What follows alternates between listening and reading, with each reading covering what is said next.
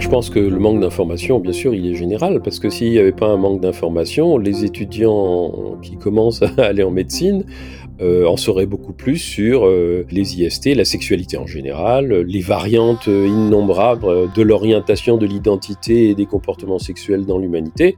Et donc, quand ils arriveraient en médecine, ils, verraient leurs aînés euh, dire des conneries et ils leur lanceraient des tomates.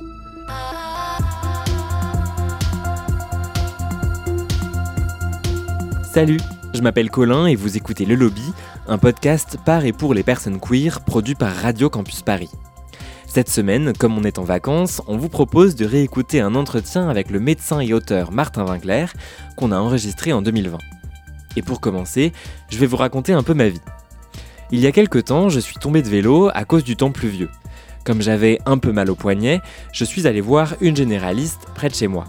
La consultation avait à peine débuté qu'elle a commencé à me poser des questions qui n'avaient rien à voir avec la choucroute, notamment sur ma consommation de drogue, d'alcool ou mes pratiques sexuelles. J'ai même eu le droit à un Est-ce que vous êtes actif ou passif? Et le truc, c'est que je suis loin d'être le seul à subir des expériences désagréables avec des spécialistes de santé. Des personnes queer mal diagnostiquées, des femmes lesbiennes à qui on reproche de ne pas prendre de contraception, des personnes racisées qu'on accuse de surjouer la douleur, sans parler des personnes intersexes mutilées sans leur consentement. Bref, pour les minorités, les cabinets médicaux ne sont pas toujours des endroits safe. Et quand on voit à quoi ressemblent les soirées d'intégration en fac de médecine, on n'est pas vraiment surpris. Alors avec Martin Winkler, on se demande aujourd'hui si la médecine est carrément LGBT-phobe, pourquoi et comment on pourrait changer les choses.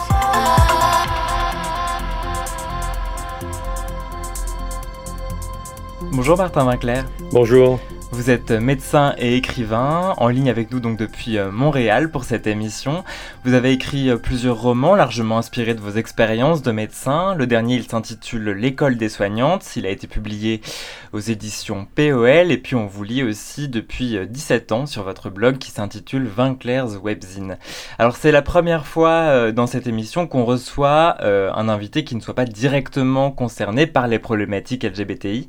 Alors une question toute simple pour vous présenter un petit peu à nos auditrices et nos auditeurs, qu'est-ce qui ferait de vous un allié selon vous, Martin Winkler? Euh, D'abord, maintenant, je suis, je suis concerné directement parce que, enfin, aussi proche, aussi près que possible, puisque j'ai une fille transgenre et, et, un enfant qui se dit non binaire.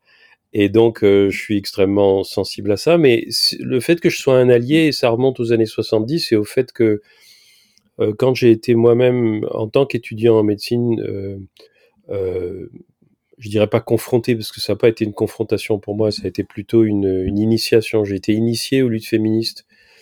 J'ai aussi été initié aux, aux, luttes LGBTI parce que c'était, enfin, je veux dire, les, les, luttes féministes qui étaient en train de se faire dans les années 70 étaient aussi, dans certains endroits, des, des luttes intersectionnelles. Et j'avais des amis gays qui ont commencé à me parler de, leur homosexualité ou des, non seulement des préjugés, mais des violences dont ils faisaient, ou elles faisaient l'objet de la part des médecins, c'est-à-dire de, nos pères et de nos maîtres en principe, euh, qui moi m'ont beaucoup sensibilisé à ça. Et puis très euh, très tôt, euh, je me suis intéressé à la contraception et, et à l'interruption de grossesse, c'est-à-dire à la possibilité pour les femmes d'interrompre leur grossesse si elles en voulaient pas, de pas être enceinte si elles le voulaient pas. Je suis allé bosser dans un centre de planification quand j'avais euh, euh, un an d'exercice. enfin, c'était en 83 ou 84, donc ça faisait un an que j'étais installé. C'était à l'hôpital du Mans. C'était à l'hôpital du Mans, voilà, au centre de planification. Donc la planification, c'est toutes les, les, problématiques liées à la contraception. La contraception, euh, l'IVG, euh, les, mais, mais on avait aussi affaire aux femmes qui faisaient l'objet de violences. Euh, on faisait du dépistage du cancer chez toutes les femmes et bien entendu aussi chez les femmes lesbiennes qui très souvent se faisaient rejeter de la euh, de, de, des, consultations médicales euh, euh, classiques. Donc, je, je, suis devenu un allié par tout simplement par solidarité avec avec mes sœurs et mes frères humains et humains. pour moi, soigner, c'est soigner tout le monde et c'est soigner tout le monde sans préjugés mon obligation de soignant ou de soignante maintenant, puisque je considère que je suis une soignante, mon obligation de soignante, c'est de, de m'occuper de tout le monde, en fonction de leurs besoins. Alors on va parler de ça justement, vous vous dites que vous êtes une soignante et effectivement dans votre pratique de la médecine, vous avez décidé de vous intéresser davantage aux femmes et au corps des femmes. Euh, c'est la même chose dans votre dernier roman, L'école des soignantes, euh, paru je le disais euh, chez POL. Vous employez systématiquement le féminin pour parler donc des soignantes et des patientes. Pourquoi ce choix à la fois donc de s'intéresser davantage au corps féminin et ensuite de recourir systématiquement à ce féminin neutre entre guillemets?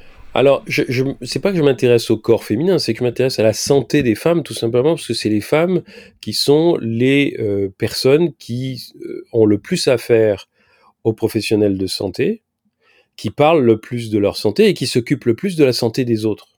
Donc pour moi, m'occuper de la santé des femmes, c'est soigner. C'est-à-dire que euh, dans une consultation de médecin généraliste, par exemple, il y a 7 consultations sur 10 dans laquelle c'est une femme qui entre. Et quand elle entre pas pour elle, elle entre pour euh, son conjoint ou sa conjointe, ses enfants, ses parents, euh, des fois avec une amie, etc. Donc euh, la santé, pour moi, et ça c'est quelque chose que je ne savais pas depuis le début, mais que j'ai fini par intégrer et, et, et dire, la santé, c'est la santé des femmes. La deuxième raison, c'est que les femmes ont euh, une vie physiologique beaucoup plus riche, beaucoup plus sophistiquée, beaucoup plus compliquée et beaucoup plus susceptible de les faire souffrir que les hommes. Dans, la vie physiologique d'un homme, euh, il n'y a qu'un événement, c'est la puberté. Une fois que la puberté c'est fini, ben il n'y a plus d'événement physiologique qui va transformer leur organisme, en dehors du vieillissement qui concerne tout le monde. Tandis que dans, dans le corps d'une femme, la physiologie d'une femme, elle évolue euh, sur des montagnes russes sans cesse entre leur puberté et euh, parfois plusieurs années après que la ménopause soit installée. Euh, alors, j'ai pas besoin de détailler en quoi c'est sophistiqué complexe et dangereux, parce que être une femme, c'est dangereux. Être enceinte, vous pouvez mourir d'être enceinte. Un homme ne meurt jamais du fait, sauf s'il s'agit d'un homme transgenre qui a encore son utérus et qui est enceinte, un homme ne, risque jamais de mourir d'une grossesse, une femme si. Donc pour moi, soigner, c'est euh, dans, la grande majorité des cas, tout simplement pour une question de, fréquence de, contact entre les professionnels de santé et les êtres humains euh, dont, on s'occupe. Pour moi, c'est soigner des femmes. Alors, je m'y suis intéressé tout simplement parce que c'était les gens qui venaient, c'était personnes qui venaient me voir. Il fallait que je m'intéresse aux personnes qui voulaient me voir. Euh, après, euh, l'emploi, l'emploi systématique du féminin, pour moi, c'est une, c'est une, c'est une décision politique. C'est-à-dire que euh, à partir du moment et quand vous regardez le, les professionnels de santé, dans leur immense majorité, ce sont des femmes. pendant longtemps, les médecins ont été majoritairement des hommes, mais c'est plus vrai. Hein. Maintenant, probablement la moitié des médecins sont des femmes, voire plus, et de plus en plus. Mais dans toutes les autres professions de santé, l'immense majorité sont des femmes. Donc il n'y a aucune raison de les désigner au masculin. Il n'y en a aucune. Euh, une question toujours sur votre approche de la médecine, elle est aussi une approche du soin finalement, et vous opposez d'ailleurs, euh, j'ai lu, euh, le fait de soigner et le fait de traiter. Est-ce que vous pourriez nous en dire plus sur cette distinction? Oui, je pense que pendant longtemps, et c'est toujours le cas malheureusement en France, on considère que les comment dirais-je, il y a, une, une discrimination entre les médecins d'une part, et d'autre part les autres professionnels de santé. Or, fondamentalement, euh, de quoi est-ce que la population a besoin? La population a besoin de soins. Elle a besoin qu'on s'occupe d'elle et qu'on qu'on rende sa vie plus confortable euh, après avoir vu une soignante qu'avant. Hein. Moi, je considère que le soin, c'est ça, c'est faire en sorte que la personne qui se présente à nous aille mieux après nous avoir vus. Aller mieux, ça peut être euh, être assuré, être informé, avoir des indications sur ce qui se passe, qu'on lui ait dit c'est pas grave ce que vous avez, qu'on lui donne un traitement si elle souffre, etc. Mais, et ça c'est du soin. Euh, les médecins, eux, la médecine, et en particulier la médecine française, sont préoccupés essentiellement par le diagnostic et le traitement.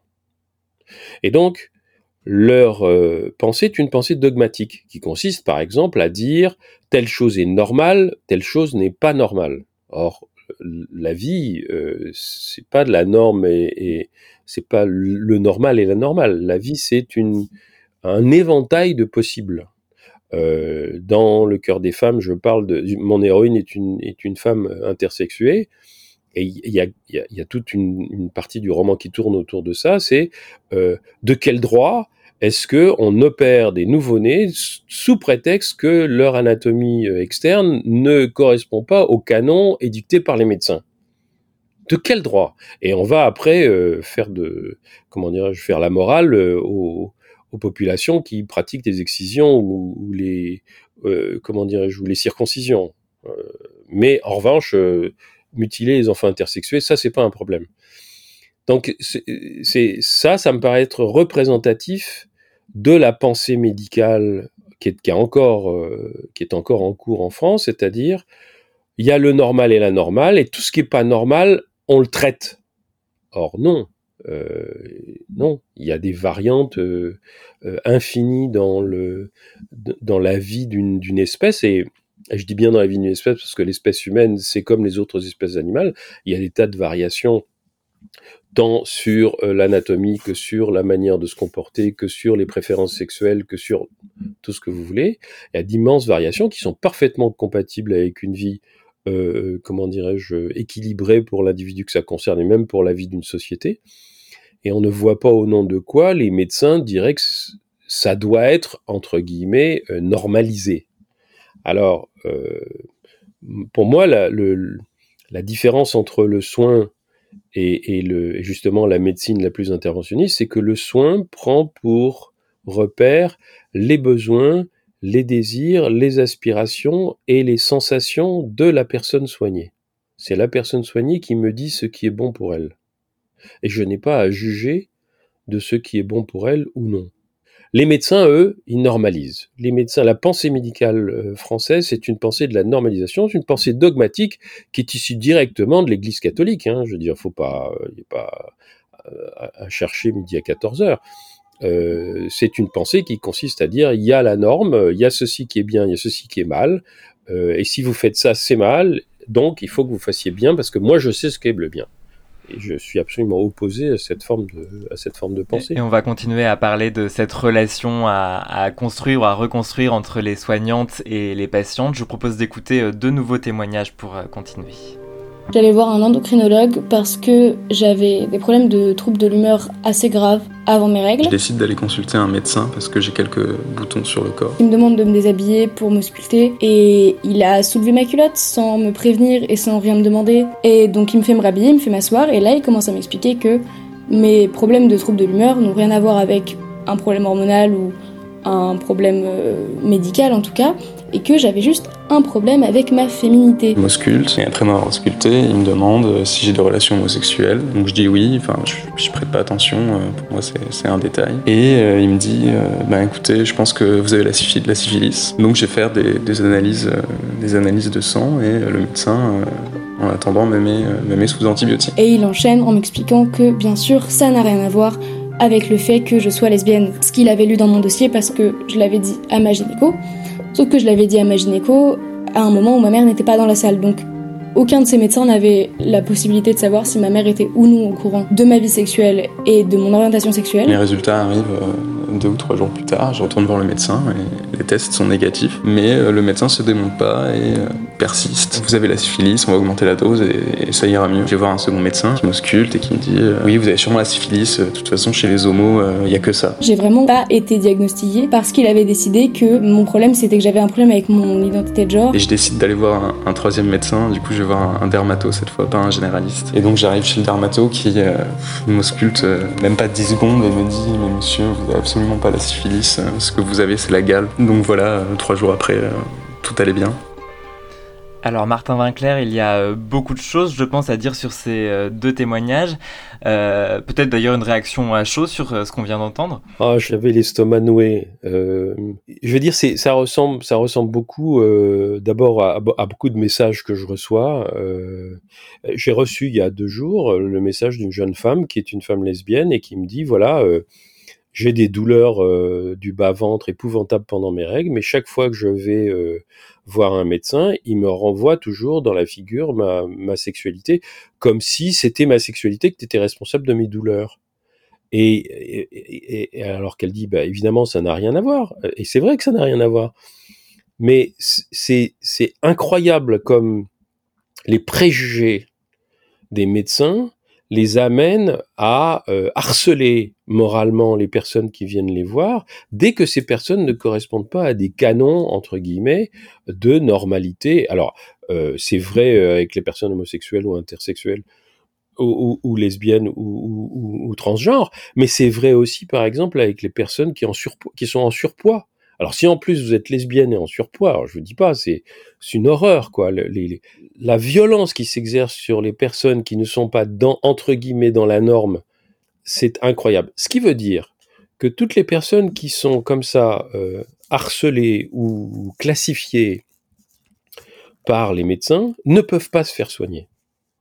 Euh, vous avez l'exemple de ce garçon qui dit voilà, euh, euh, il apprend que je suis gay et à ce moment-là, il dit vous avez la syphilis. Non mais enfin c'est insensé, c'est insensé parce que je veux dire faire un diagnostic de syphilis d'abord ça se fait pas comme ça sur les, les, préférences sexuelles de, de, du, du, patient ou de la patiente, ça se fait sur des signes cliniques et deuxièmement il pourrait être hétéro et avoir la syphilis. Bon, il est, en droit de, dire à, ce garçon, écoutez, si vous avez beaucoup de partenaires sexuels, la, probabilité pour que vous attrapiez une, maladie sexuellement transmissible est grande. Est-ce que vous voulez que je vous teste? À ce moment-là, le garçon lui dit oui ou non. Euh, mais il n'a pas à présumer qu'il a forcément une maladie. Et puis d'ailleurs, pourquoi la syphilis et pas, euh, et pas le VIH vous voyez ce que je veux dire? C'est, à ce moment-là, il faut être logique. Alors si je reviens au témoignage qu'on vient d'écouter, dans les deux cas, les médecins reviennent directement à l'orientation sexuelle euh, des patients, des patientes, si on utilise le, le féminin comme vous le faites dans l'école des soignantes notamment, euh, alors même qu'on voit bien que cette information n'est pas, n'est pas pertinente. Donc est-ce que finalement il y a des cas où connaître l'orientation sexuelle d'une patiente est absolument primordial ou est-ce qu'il y aurait toujours un moyen de l'éviter à votre avis? Moi je pense que premièrement euh, on, peut soigner les gens sans tout savoir de...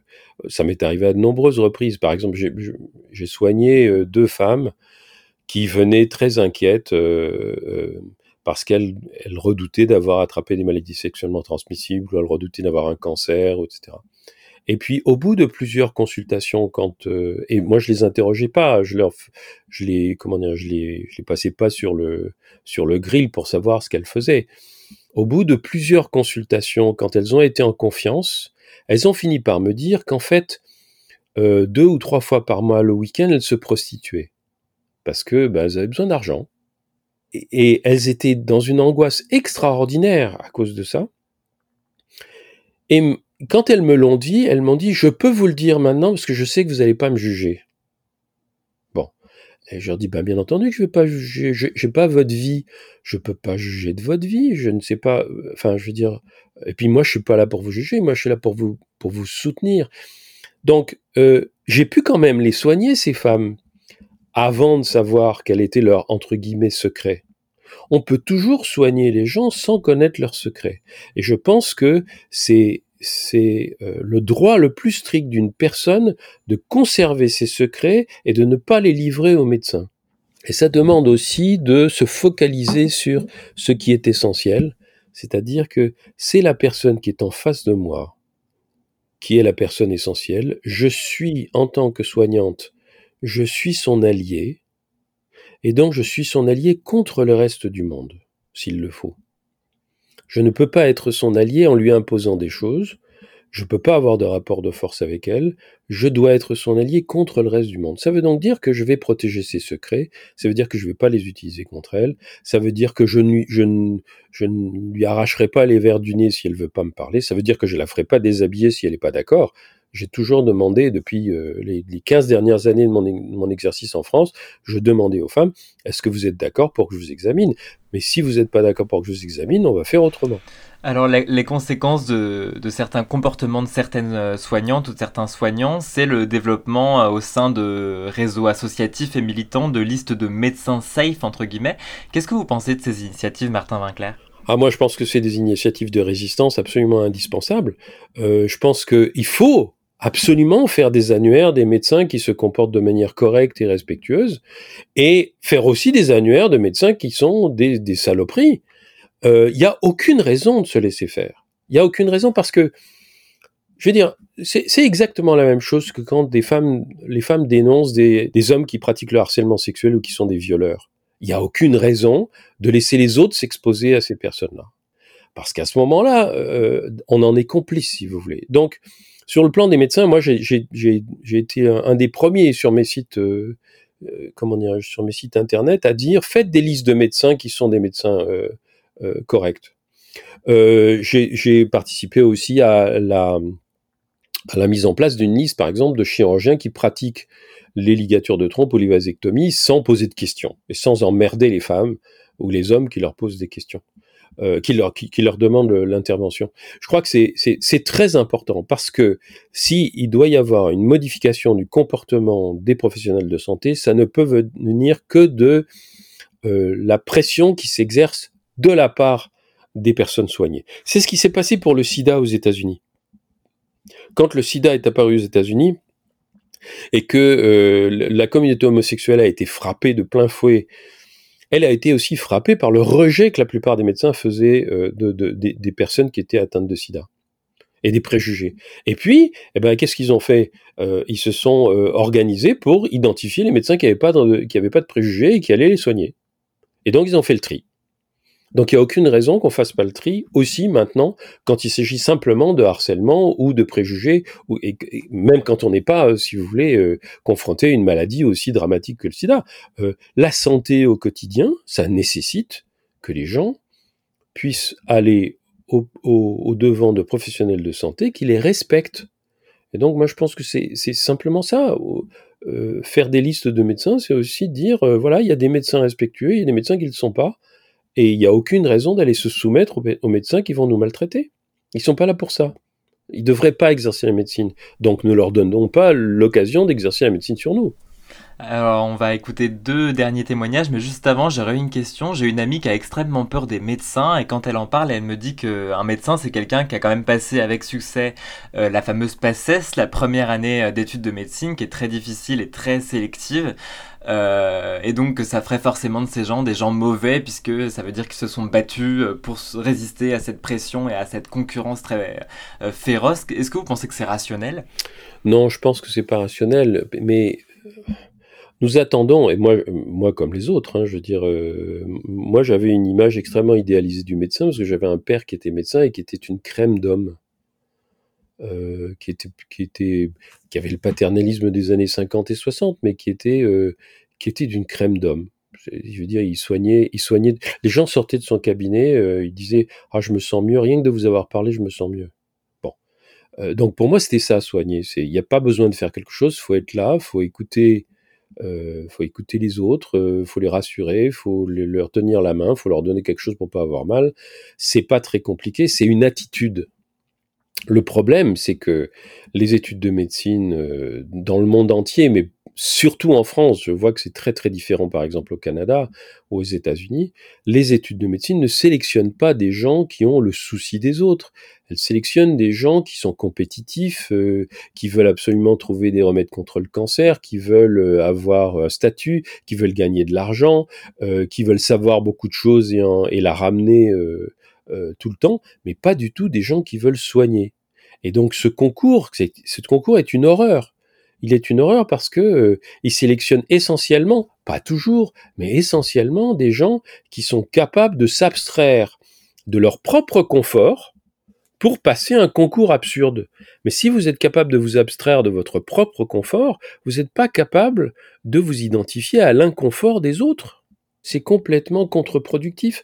On ne peut pas enseigner à soigner à des gens qu'on maltraite. Or, les études médicales en France, depuis, moi, depuis que j'ai fait mes études, et ça continue, puisque je lis encore des étudiants en médecine qui m'écrivent pour me dire c'est toujours comme ça, les études médicales en France, c'est des études violentes qui maltraitent les étudiantes et les étudiants, qui sont sexistes, qui sont racistes, qui sont homophobes, qui sont transphobes, et on ne peut pas enseigner à des gens à être tolérants avec tout le monde en les traitant comme ça.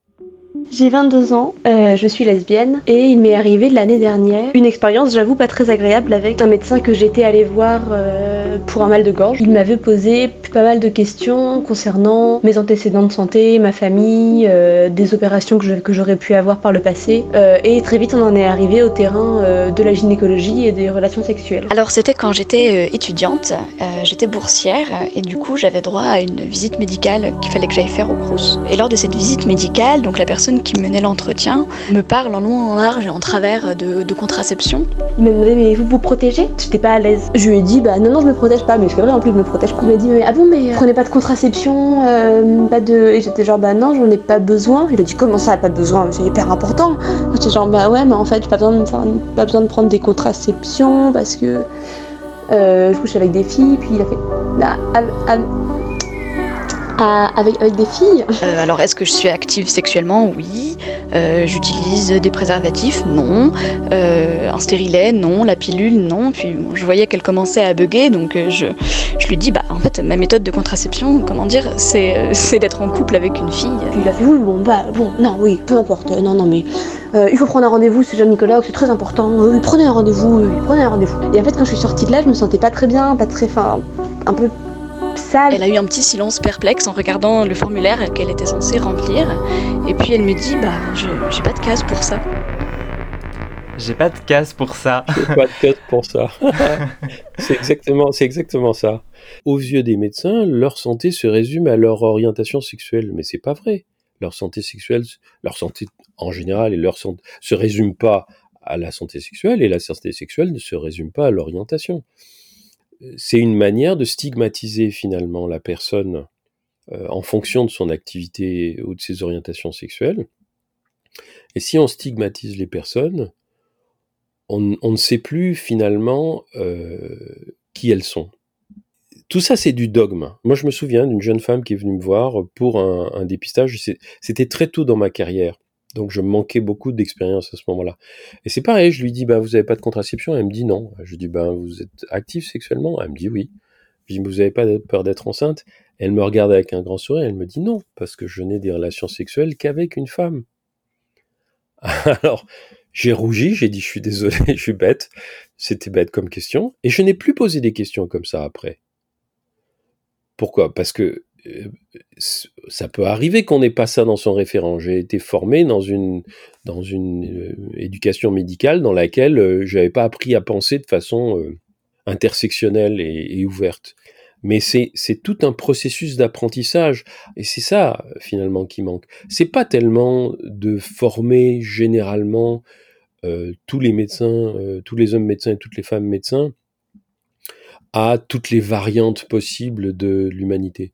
C'est les former avant tout à être ouvertes et à être ouverts à tout ce qu'ils ne connaissent pas, parce qu'on ne peut pas tout connaître d'emblée, mais on peut accueillir ce qu'on ne connaît pas. Une des témoins euh, qu'on vient d'entendre se voit fortement recommander un rendez-vous chez le gynécologue. C'est extrêmement important, euh, on lui dit. C'est une étape qui peut euh, effrayer, que ce soit donc chez des jeunes femmes ou chez des jeunes hommes transgenres qui en auraient besoin aussi. Est-ce que c'est une étape aussi incontournable qu'on le dit, Martin Winkler, ou est-ce que c'est un des dogmes dont vous nous parlez depuis le début de cet entretien? Oui, tout à fait, c'est un dogme. Il n'y a pas de. Ça m'est arrivé de nombreuses fois de recevoir des, des mères qui me disaient il faut que je vous envoie ma fille à la 14 ans. Mais pourquoi voulez-vous m'envoyer votre fille, madame? Ben Parce que elle a 14 ans, il faudrait qu'elle aille voir le gynécologue. Elle, elle souffre de quelque chose? Non. Elle demande quelque chose? Non. Alors vous allez la laisser tranquille. Elle n'a pas besoin d'être examinée ou même interrogée par un homme ou par une femme qu'elle ne connaît pas et à qui elle n'a rien demandé. La santé, c'est la personne soignée qui juge si elle a des problèmes de santé ou pas. On n'a pas à faire de flicage sous prétexte que les médecins le disent. Hein, l'examen, l'examen systématique de l'adolescente, ça ne devrait pas exister. Une adolescente devrait pouvoir aller voir un médecin pour lui demander euh, la pilule et il n'a pas besoin de l'examiner. On peut prescrire la pilule sans examiner. Il faut poser trois, quatre questions sur l'histoire de la famille, mais on n'a pas besoin de toucher à cette jeune femme si elle n'a rien. Vous parliez tout à l'heure euh, d'un manque de formation qui pourrait y avoir au sein des études de médecine qui permettrait aux médecins de penser de manière ouverte, si je reprends votre expression. Et c'est aussi un manque qu'on peut trouver du côté des cours d'éducation sexuelle euh, en collège, puisqu'on parle surtout de comment les, les, couples hétérosexuels doivent se protéger et, de leur contraception. Et ce qui fait que du coup, nos, deux témoins, euh, qui sont deux femmes lesbiennes là, ne parlent pas du tout de... L'une dit même qu'elle ne se protège pas du tout. Euh, qu'est-ce que vous en pensez? Est-ce qu'il y a un manque de ce côté-là? Je pense que le manque d'information, bien sûr, il est général, parce que s'il n'y avait pas un manque d'information, les étudiants qui, commencent à aller en médecine euh, en sauraient beaucoup plus sur euh, les, les, IST, la sexualité en général, le risque de grossesse, les, les variantes innombrables de la de l'orientation, de l'identité et des comportements sexuels dans l'humanité. Et donc, quand ils arriveraient en médecine, ils, verraient leur, leur, euh, leurs aînés euh, dire des conneries et ils leur lanceraient des, des tomates.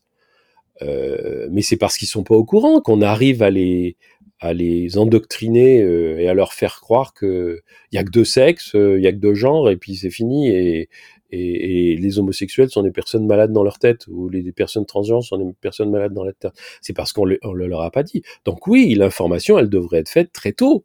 Euh, il y a des pays dans lesquels c'est le cas. Hein. Il y a des livres pour enfants euh, qui abordent, c'est au, Canada ou dans les pays anglo-saxons en particulier, ou dans les pays scandinaves, il y a des livres pour, enfants qui abordent toutes ces, toutes ces situations et qui les présentent comme des, encore une fois, des variantes qui font partie de la vie. Il faut aussi rappeler que c'est pas seulement la médecine française qui est sexiste, raciste, homophobe, transphobe. C'est toute la société française qui est comme ça. Hein, toute la société française qui est quand même fondée sur le catholicisme depuis mille ans, fondée sur un catholicisme euh, doublé d'un autoritarisme pyramidal qui est le même depuis Napoléon, enfin depuis Louis XIV on peut dire. La violence médicale est le reflet de la violence de classe et de la violence sociale. Euh, c'est la même chose, c'est la même chose à des, à des échelles différentes. Mais, mais euh, je veux dire, euh, les violences qui s'exercent contre les femmes ou les personnes transgenres ou les personnes homosexuelles, dans le cadre de la médecine sont les mêmes que celles qui s'exercent à l'extérieur dans tous les autres domaines de la société parce que la société est, une société de préjugés, élitiste et de préjugés. Merci beaucoup Martin Vinclair d'être passé dans le studio du lobby. De vous, on peut lire Les Brutes en Blanc chez Flammarion ou encore Le Cœur des femmes aux éditions POL parmi de nombreux autres livres. Je cite Le Cœur des femmes parce que ce dernier livre a été aussi adapté en bande dessinée chez Le Lombard en 2021. Le lobby, c'est tout pour aujourd'hui. On se retrouve la semaine prochaine sur vos applications de Abonnez-vous à notre fil de podcast pour ne pas louper notre prochain épisode. Et vous pouvez aussi euh, nous suivre sur Instagram, at le lobby RCP. A bientôt!